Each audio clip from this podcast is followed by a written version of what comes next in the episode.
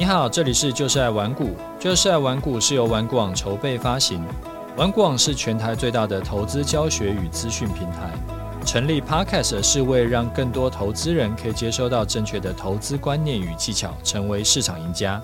嗨，我是楚狂人，今天啊，想来跟你聊一下《别把你的钱留到死》这本书，以及呢，最近我们家哥哥弟弟的情况。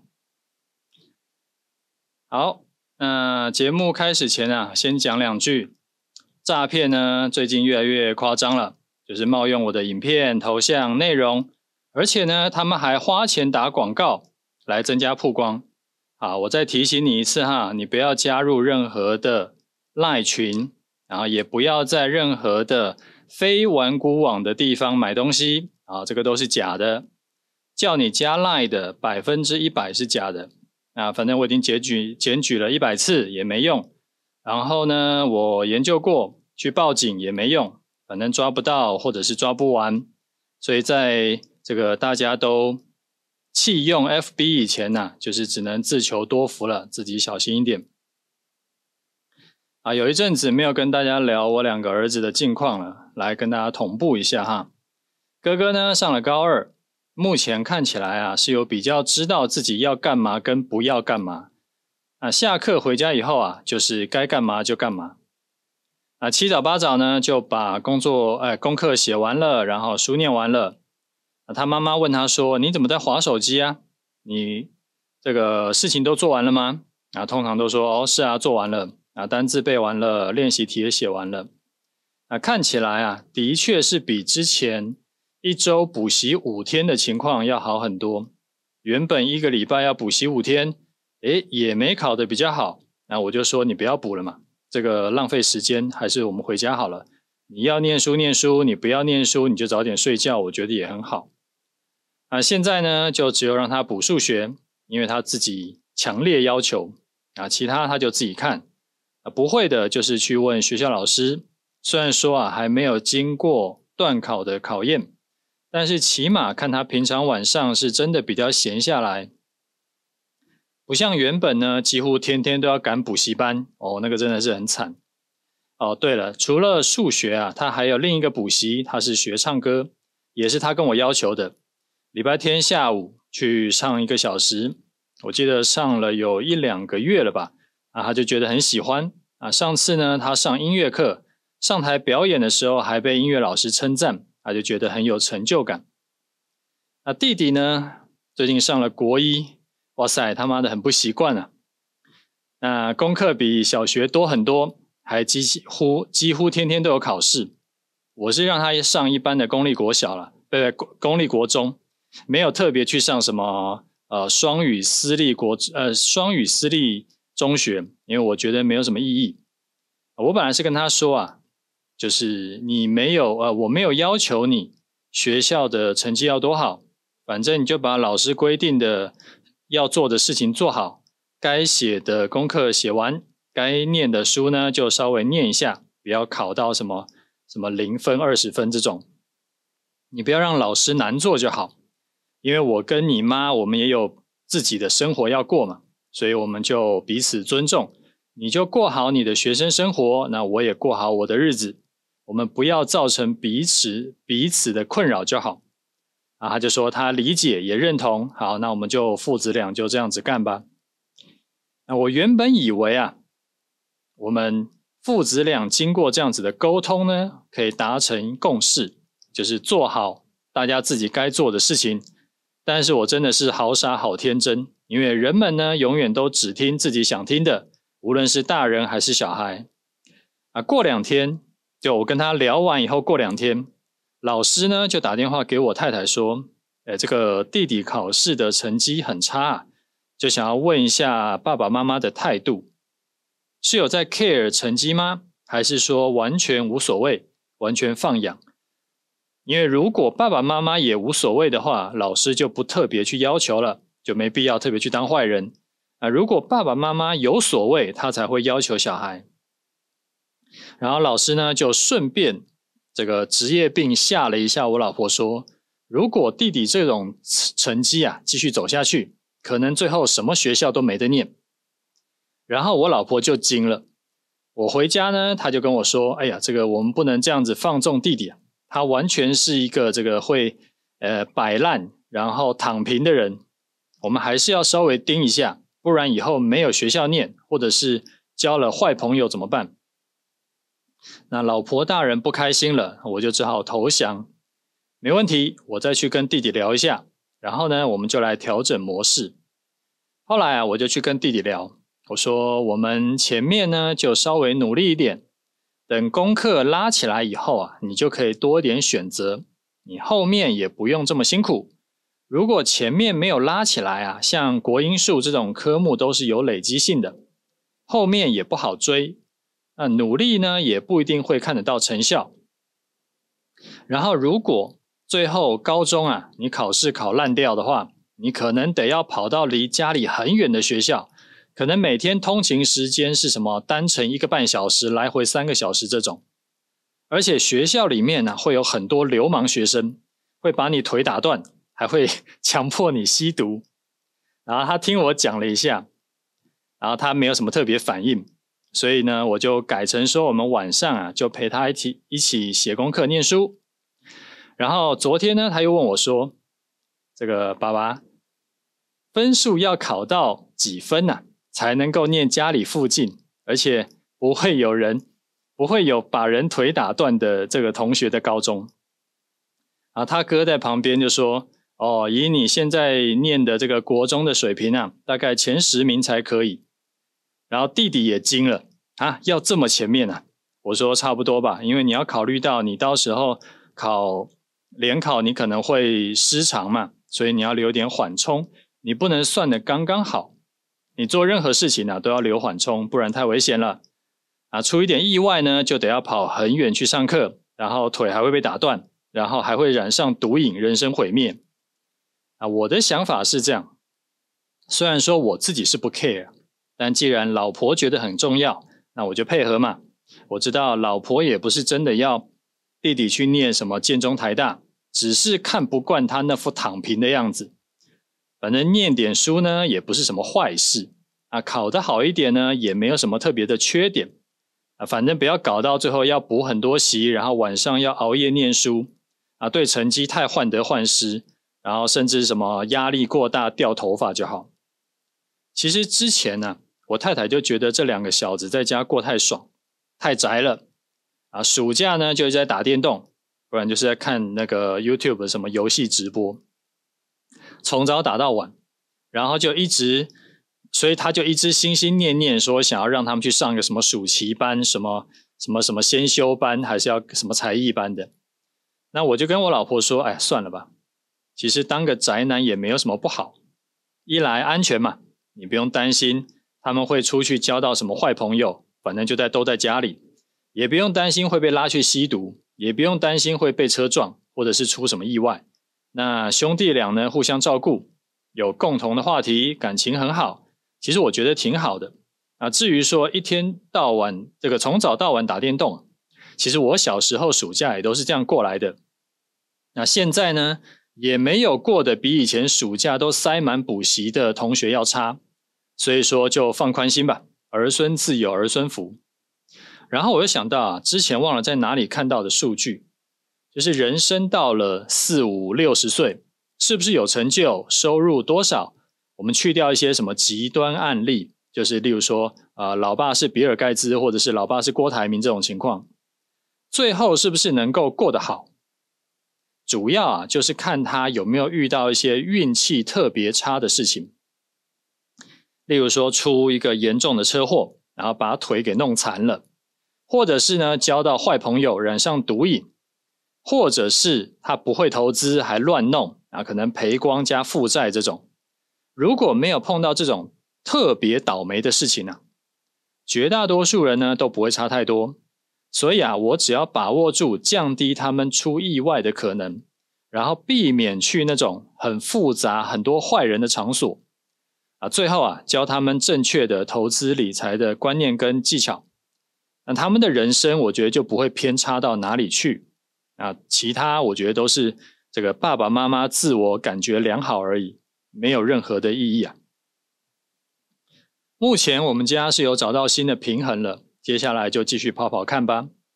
我觉得很多父母啊，虽然说口口声声说最大的希望就是希望小孩可以健康快乐的成长，但其实呢，根本都是都没有做到了，然后都是纯嘴炮。要小孩快乐长大，结果周末还逼他去补习，补习是能有多快乐？爸妈真的要看开一点，不然只会把小孩跟自己都逼死。好，这是第一件想要跟你聊的事情。好，第二个想要跟你聊的是，最近看到一本书，叫做《别把你的钱留到死》，Die with Zero。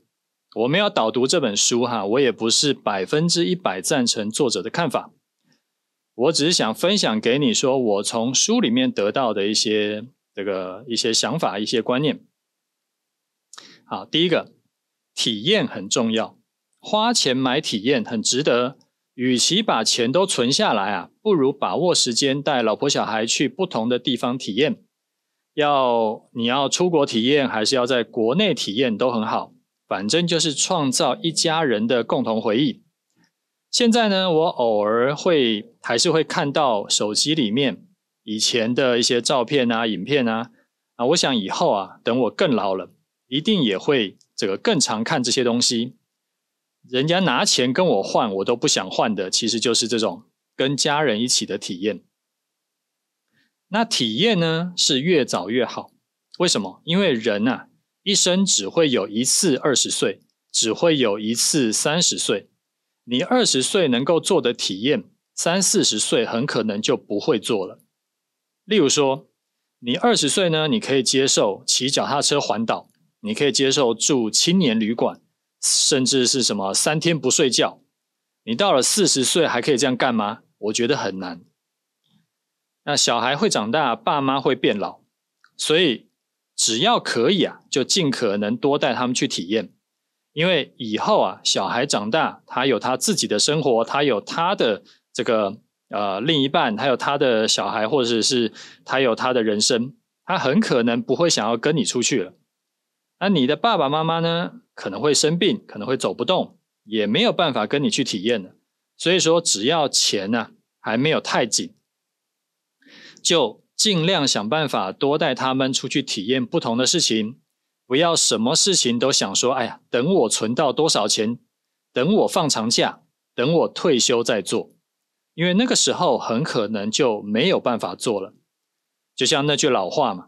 你永远不知道明天跟意外哪个会先到啊！当然啦，要做到这些，不用想说这个用不想用时间累积，就得要另外想办法多赚点钱。你可能靠投资，可能靠增进工作技能啊。这个我节目里面已经讲很多了，这边就先不提。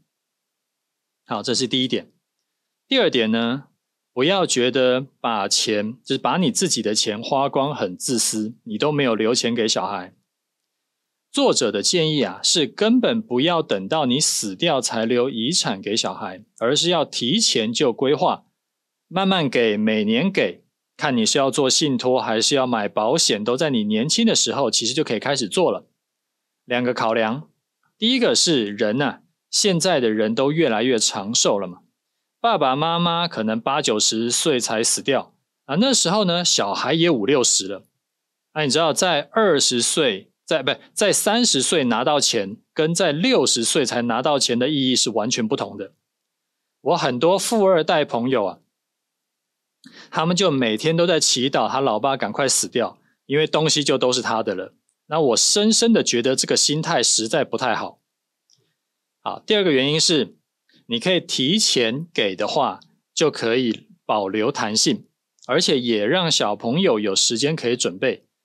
保留弹性的意思是说啊，如果你给了一些钱或给了一些资产，啊，发现这个方法不太好，例如说，你到底是要留钱比较好呢，还是要留房产比较好？那因为你就还没死嘛，所以说你可以随时调整。那等到死了才留下来，就没有办法改了，就没有弹性了。好，那再来就是说，给小孩准备的时间，就像有钱人想的和你不一样里面有说过的，每个人的脑子啊都有一个金钱蓝图。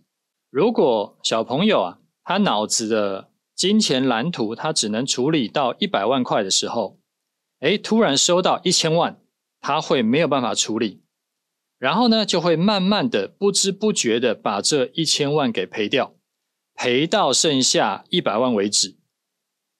但是如果，你是一步一步培养他，让他开始练习处理金钱的能力，他就能够把原本只能处理一百万的能力，提高到处理五百万，提高到处理一千万。那就不用担心说凭运气得来的钱，最后都凭实力赔回去这种鸟事。好，第三个，一个人啊，从金钱获从获得金钱这件事得到的乐趣啊，会随着年纪递减。再讲一次，一个人从获得金钱这件事情得到的乐趣会随着年纪递减。你可以很直观的去想象一下，如果一个人他真的是已经老到躺在床上，他快挂了。你这时候就算给你十亿的现金，又有什么用？你完全对你来说没有任何意义。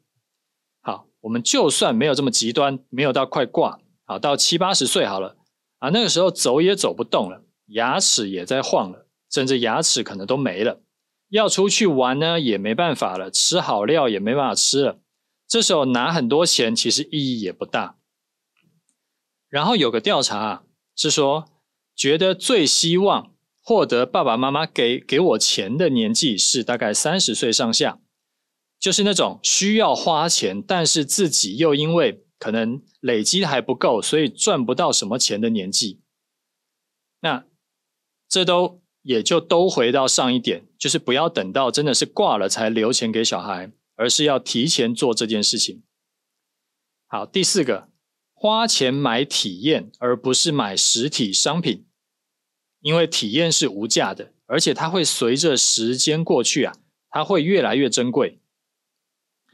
但是实体商品不是这样，你一定有过这种经验哈，在物色新的东西的时候，就会很想很想很想要，然后就看了一堆的开箱影片，做梦都在想，然后等到真的到手以后呢，这个兴奋感呢就快速滑落。哎，好像也不过就那样。不管是 iPhone 啦，还是香奈儿啦，还是劳力士啦，还是保时捷啦，我觉得其实通通都一样。而且几乎大部分的实体商品啊，在到手以后都会快速掉价。所以买实体商品，其实好心情呢持续不了多久啊，二手价又掉很惨，还不如拿去买体验。当然啦，这个我刚刚讲的。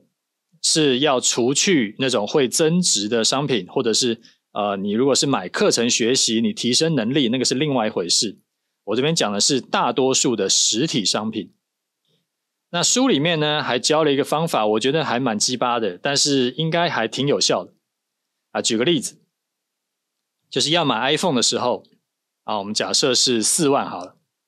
那这个时候呢，就可以先算一下自己的呃时薪是多少。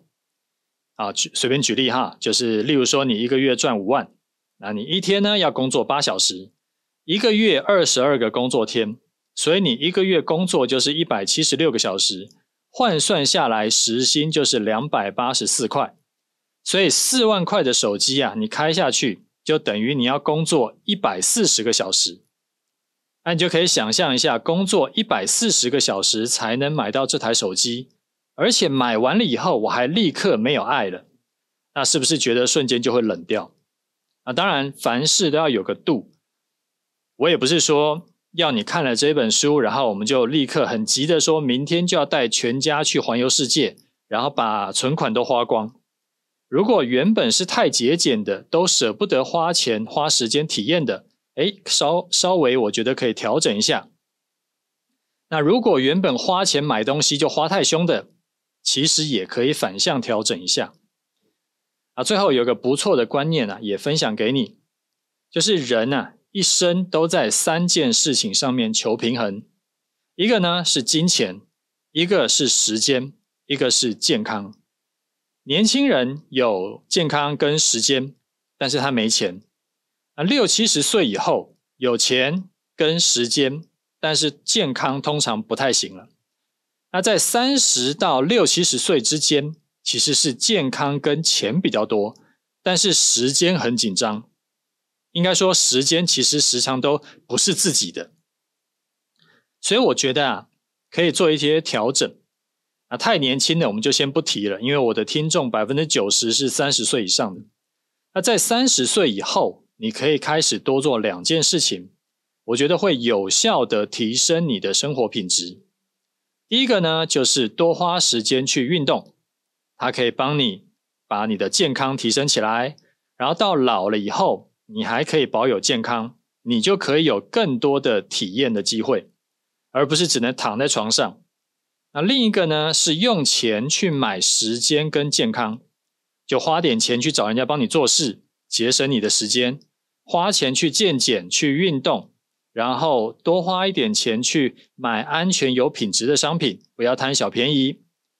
我觉得健康跟时间呐，都是比钱更重要的东西。而且其实还没有太老的时候啊，多做一些让你可以比较更健康的事情。那老了以后呢，还其实是可以省下大笔医药费，还有看护费的。我觉得那是非常值得的投资。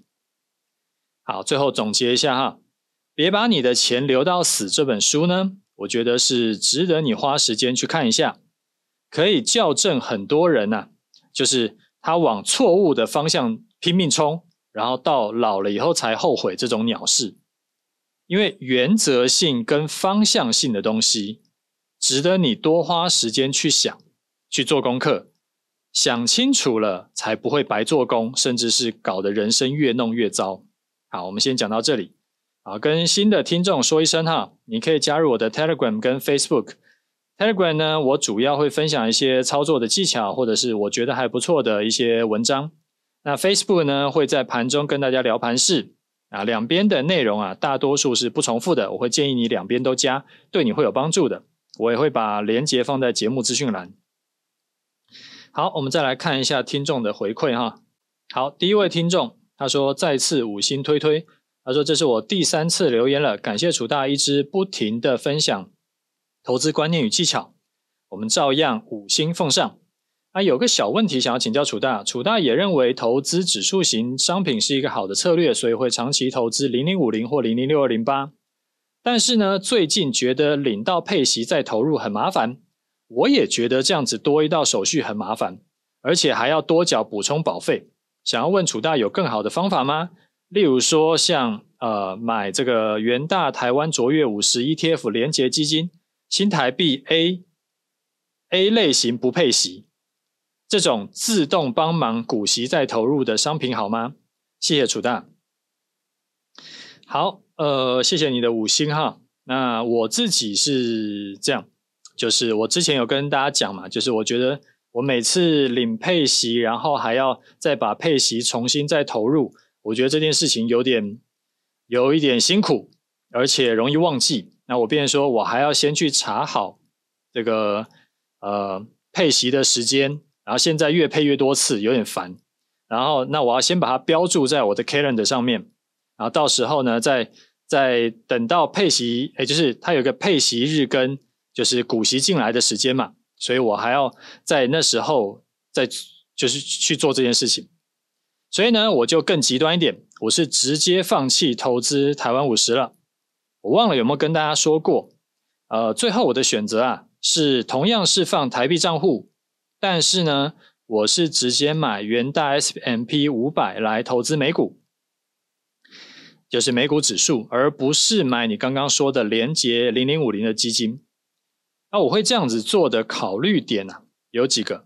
第一个，台股跟美股比起来，我觉得啦，如果不是因为我们是台湾人，有近乡偏误，或者是呢，我们有机会可以认识啊、呃，这个上市上上柜公司内部的人，得到一些消息。其实以过去的历史来看呢、啊，美股的投报率呢，是高于台股的。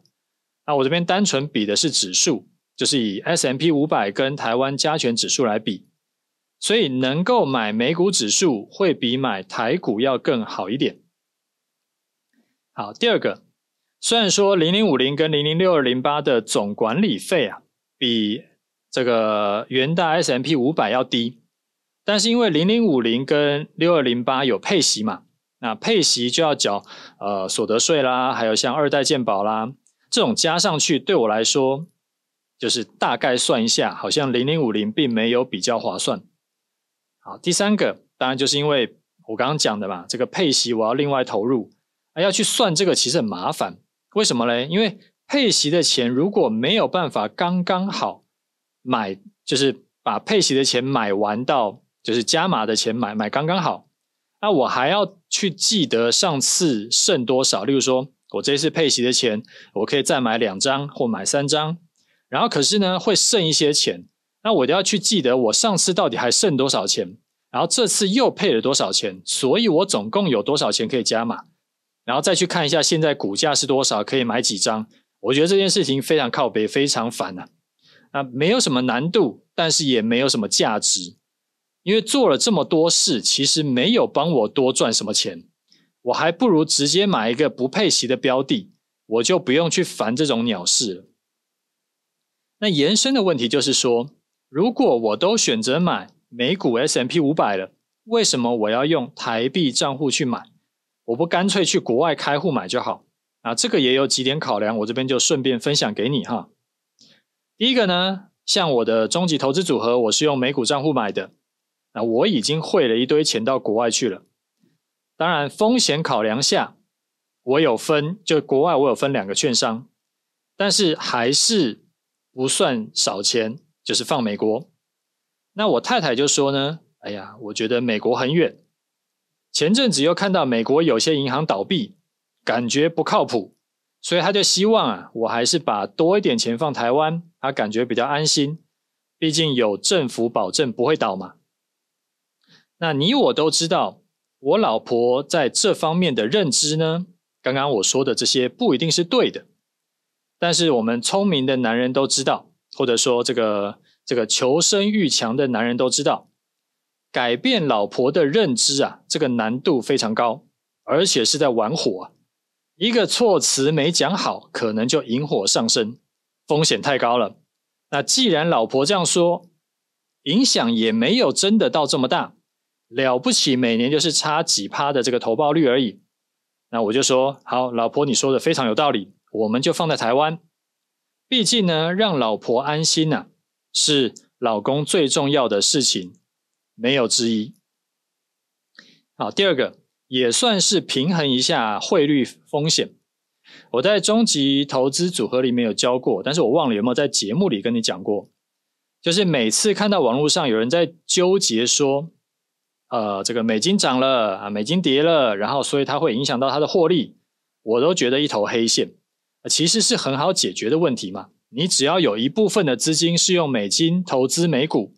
一部分的资金是放台币，你就不用担心汇率的问题嘛，反正不是这边涨就是那边涨，最后都会抵消掉。而且台币对美元呐、它的汇率长期都在一个固定区间里面，还有不是新巴威币，所以它根本不会往一个方向无限的跑下去，所以你只要两边都配置，就不用太担心。啊，这种事情其实不用算的这么清楚，效益不大。就是大原则抓到就好。好，第三点，投资不算的话，其实我主要的收入还是以赚台币为主。所以如果我要加码，我转这个账户比较方便，我就不用另外再跑银行去做呃这个外汇，或者是汇汇到国外去。你有去办过的就知道，银行要汇款到国外的柜台啊，它第一个比较少，第二个呢要搞很久。那前面就前后左右呢，都是那个，就是有一些有一些这个外国人，他们要汇到，可能会把钱汇回家，或者说是，诶，有一些反正就是会搞很久了。那我也觉得这个很烦，所以说我就尽量避免。所以结论呢、啊，就是我之后的配置都会改成终极投资组合五成，三成呢是台币的 S M P 五百。两成呢，就是找机会去做终极波段。那我帮我太太也有配置了终极投资组合加台湾五十。不过因为她不喜欢汇款到国外，所以说她的零零五零比重是比较高的，占了三分之二。她只有三分之一在国外。我是还没有帮她调整成改成买元大 S M P 五百了啊，我还在找机会跟他聊这件事。因为如果他没有改的话，依然是我得要帮他处理，帮他配息再投入。那我原本要做的事情还是闪不掉，只是原本我要做两次，因为就是我的账户跟我太太的账户嘛。现在我只要处理他的账户就好。我得要找一个好时机跟老婆聊。身为聪明的男人都会知道，并不是任何时间都适合跟老婆聊任何话题的，要找个天时地利的这个好时机来聊比较对。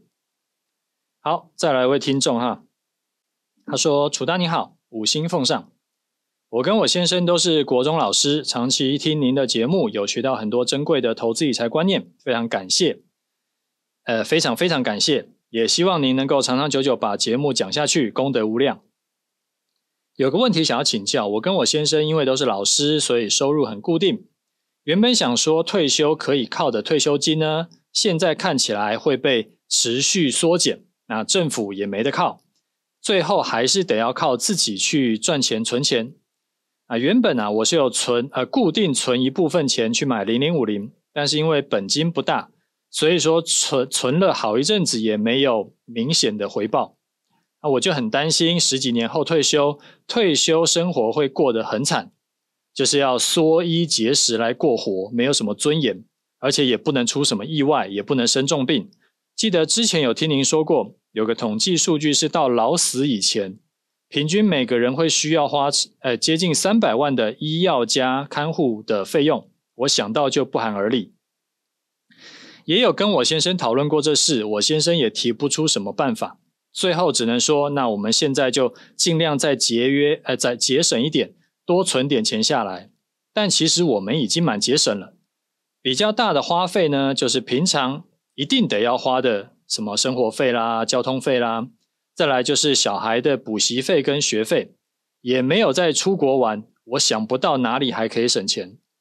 拉拉杂杂说了一堆，其实我的问题是希望您给我们夫妻一点建议。我现在还可以做什么？让我们的老年生活可以活得比较好，非常感谢您，祝您全家平安喜乐。好，收到了。这个这种事啊，其实不外乎就是呃开源节流嘛。那我讲一下我的想法哈，先从比较容易做到的节流开始好了。如果你们平常就过着很节俭的生活，我觉得就不用再更省了啦。因为凡事要有个度。为了老年生活搞到自己这个一点生活品质都没有，我觉得这个并不聪明。该花的钱呢，还是得要花啊。就像我在上面分享这个 Die with Zero 讲的讲的一样，就是要尽量创造与家人的体验，那个是无价的。啊，唯一我觉得可能会有一些空间的是小孩的补习费跟学费。你看，你特别把学费拉出来讲。我猜你小孩是念私立的，我不知道小学还是还是初中还是高中啊？那不然的话，因为公立学校学费都很低嘛，通常不会造成什么负担。我是觉得，如果小孩都是念私立学校了，那就不要让他还另外去补习了，因为这会把你跟你小孩都一起逼死。你是被钱逼死，你小孩是呃上课就留很晚了。然后下课或周末还得去补习，我觉得效益不大，但是很累人。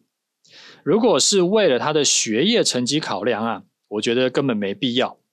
你看哦，我们举个例子好了，当老师的通常学生时期的功课都不错，我想你跟你先生应该也不例外。但是成绩好又怎么样呢？就业十几二十年以后，你并没有因此。过上好日子嘛，所以说其实我觉得何必呢？我不是说成绩好有什么坏处，但是也没有什么特别好处。如果你收入本来就很不错，补习费对你来说就是毛毛雨，那当然在不逼死小孩的前提下，补习没有什么大问题。但是现在看起来补习费是对家里会有影响的，那你就可以多想一下，是不是可以把它省下来。我不知道你小孩每个月补习费是多少了，我随便讲啊，假设一个月一万好了，那一年呢就是十二万。那接下来五年，你如果可以不用付这个钱，你就丢到最无脑的零零五零上面，就用零零五零长期来看的年化报酬率，就算八趴好了。到十五年后你退休，你可以多存多少钱？你知道吗？你可以多存一百五十二万。所以你用这个去算，照比例去算，如果你一个月不是花一万，而是花两万，十五年后呢，就差超过三百万。啊如果不是补五年息，而是补六年、七年，那就会差更多。我甚至建议你啊，把这个一年十几万的补习费改成呢，带家人一起出去玩，增加更多的共同体验，我觉得还更有价值。那开源的话，我不知道老师可不可以兼差。如果可以，当然兼差是一个方法了。如果不方便呢，那就只好从学投资开始。不过学投资就会需要投入时间，这个是一定跑不掉的，因为学习加练习都会需要时间。在前期还不熟悉课程在教什么东西，或策略还就是你还搞不清楚的时候，当然也有可能会赔钱，也有可能会赔比较多钱。那这个其实也算是一种学费。那我觉得啦，都干军工教这种相对稳定的职业了，那投资啊就不要太保守，因为反正你知道，不管怎么样，你下个月就是有薪水可以拿嘛，你不会很容易的被这个被资遣掉。所以你不妨去学一些高风险高报酬的投资的操作。然后拿一小部分的钱出来以小博大，那这样子的话，进可攻退可守，能赚到钱很棒，亏了也不会弄死你，因为你的风险承受度是比较高的。那不妨试试，不要去做很保守的投资，因为很保守的投资投报率一定很烂。你本金不大的人，保守投资的效益很差，对你没有什么帮助。那我看你问问题的时候也有察觉，你应该自己也有察觉到这个现象。那最后我们下个结论哈，开源节流，当然就是要先想想看有没有办法可以多赚钱。那把时间投资在有效益的事情上面，然后花把一些花了其实没有意义或者说效益很低的钱把它省下来，例如说补习费，先调整一阵子。呃，这个跑一阵子看看，那有什么问题呢？你可以随时再来问我。OK，加油！我来讲一下最近的盘势看法哈。这阵子的盘呢、以指数波段来说，依然很难做，走一个过高破底又拉高的盘。原本呢，八月中到九月中，指数都在一六三零零到一六八零零之间盘整。那以均线来看呢、就是半年线到季线之间。结果九月十四号突破了一六八零零，九月十五续涨突破季线，哎，突破了之前的整理区间高点，所以理论上啊，我们以顺势交易来看，这个时候应该要冲进去追多。结果嘞，这个下个交易日就跌了两百多点，然后连跌四天，反向跌破一六三零零，之前才很乐观的说啊，终于要冲了。四天以后，市场上的情绪反而变成极度悲观，台股要做头了，要准备崩盘了。